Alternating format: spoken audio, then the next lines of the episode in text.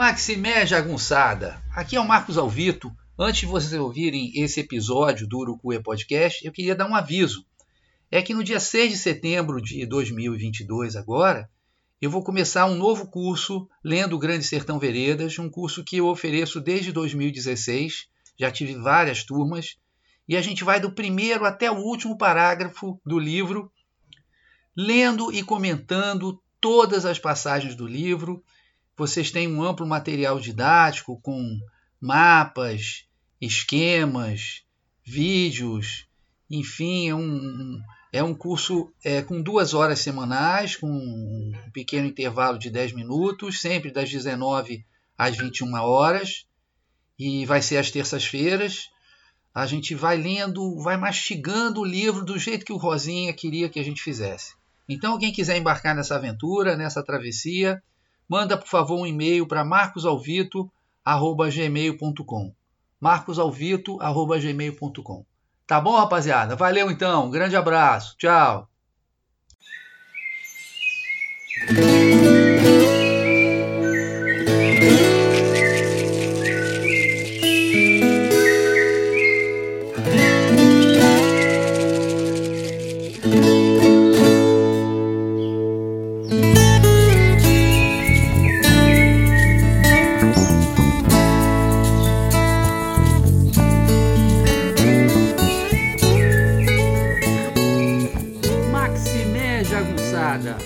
Bem-vindos e bem-vindas a Urucuia, um podcast feito para te ajudar a ler Grande Sertão Veredas e outras obras do nosso amado João Guimarães Rosa. Eu sou o Marcos Alvito. Maximé Jagunçada! Vamos para o Urucuia Podcast número 73. O Diário do Urucuia número 28. Pendura na padaria, feijão inesperado e duelo de contadores de histórias. O dia começou sem o café da manhã no hotel. Na noite anterior, o dono deixou uma mensagem de voz, avisando que não haveria, porque o estabelecimento estava muito vazio e a funcionária responsável tinha coisas a resolver. Eu poderia ir à padaria e colocar meu de jejum na conta do hotel. Preferi improvisar meu café de acampamento. Iogurte com granola, castanhas e baru e também biscoito creme cracker com mussarela.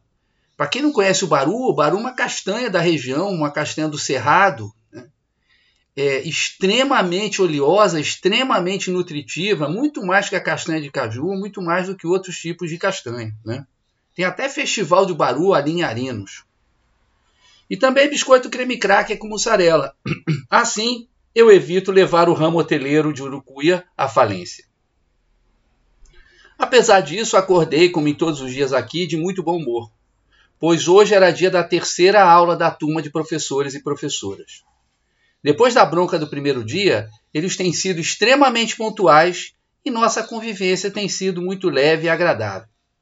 Hoje era dia de leitura do resumo da vida de Riobaldo, e eles demonstraram muito interesse na história da mesma, na história, da mesma forma que o pessoal da turma de alunos mas muitos deles demonstraram um forte desejo de atravessar o pântano narrativo e ler o Grande Sertão Veredas até o final.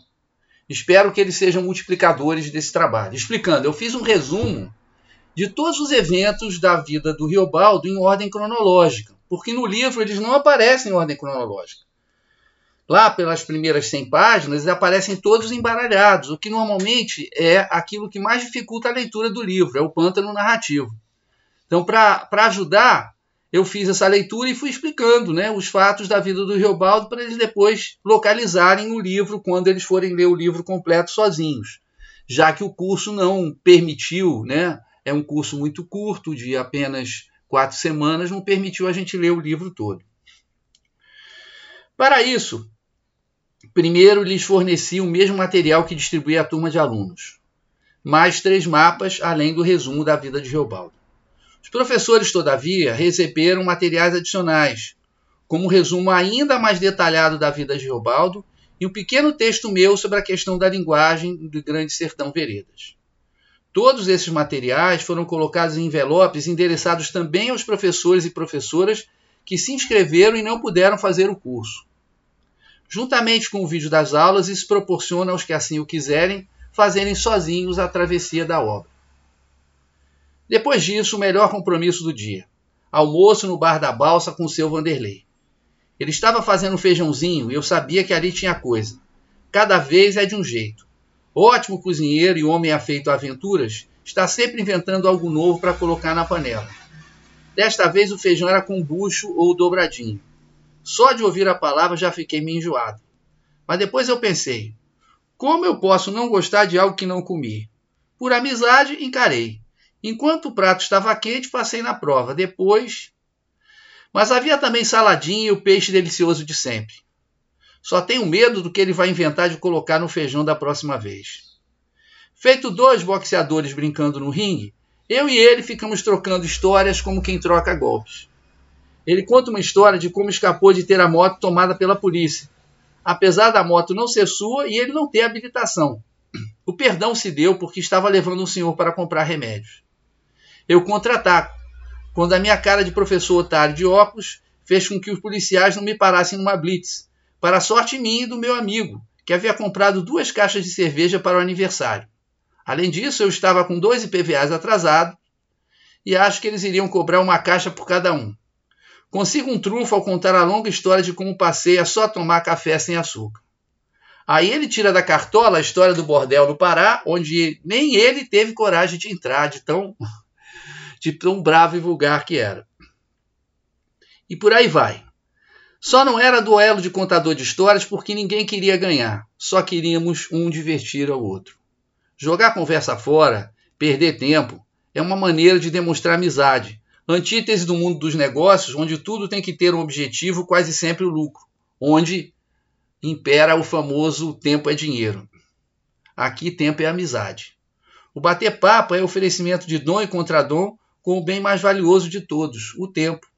Éramos apenas dois coroas de cabelos brancos à beira do fogo, rindo de tudo e de todos. Mas teve uma história que ficou sem resposta. Depois da minha história de quase ter morrido de dengue, seu Vanderlei fala que certa vez um irmão dele, oito anos mais novo, estava para morrer. Há tempos que tinha problema nos rins, mas agora estava na fase terminal. Sem um transplante, ele morreria. O irmão morava em Belo Horizonte. Seu Vanderlei se ofereceu, avisando que só queria que lhe pagassem a passagem. A família, entretanto, torce o nariz, dizendo que Vanderlei bebia, seu Vanderlei bebia e fumava, de certo não daria um do, bom doador, etc. Mas ninguém aparece, e ele vai até Belo Horizonte fazer os exames. Parte da bateria de exames consistia em trazer duas PETs de 2 litros com urina no dia seguinte. Seu Vanderlei achou que não seria capaz de tal produção de um dia para o outro, mas bebeu muita água e conseguiu. Ao chegar no hospital, teve que fazer na hora mais meio litro, como contraprova, para provar que o material era mesmo seu. Resultado dos testes: ele estava com uma ótima saúde, e mais do que aprovado como doador. Nem me falou nada da operação, só algo como fui lá e fiz. Disse que seu irmão está bonzinho agora, até joga futebol. A lógica dele é simples. Se eu que sou irmão dele não me ofereço, como é que vou esperar que alguém se ofereça? Ele conta a história toda sem fazer drama, sem valorizar seu ato, apenas como algo que ele tinha que fazer e fez. Mostra a longa cicatriz como se estivesse falando das galinhas ou da cadela que deu cria. Só mesmo as histórias de seu Vanderlei para salvar este mísero diário do dia 28. Mas se vocês não gostaram do diário, com certeza vão gostar da linda música Acordais, o tema aqui do nosso podcast. Gentileza absoluta do meu amigo Alex Delfim Rocha e da moça de voz cristalina, a Joyce Carvalhais, que vão cantar agora Acordais para vocês. Então é isso, jagunçada! Maximé! Até a próxima. Um beijo. Tchau.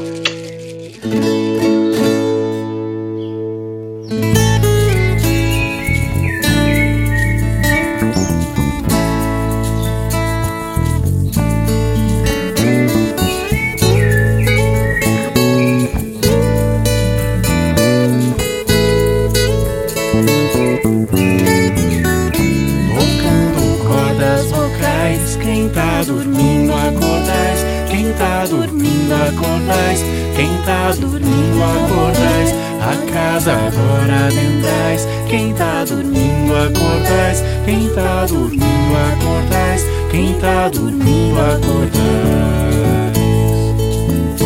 Peço licença ao Senhor, trago cantigas de paz, viola fina ensaiando, o povo do sol nos quintais, passarinho em se achegando entre os laranjais. Quanto mais vozes cantando, mais alegria.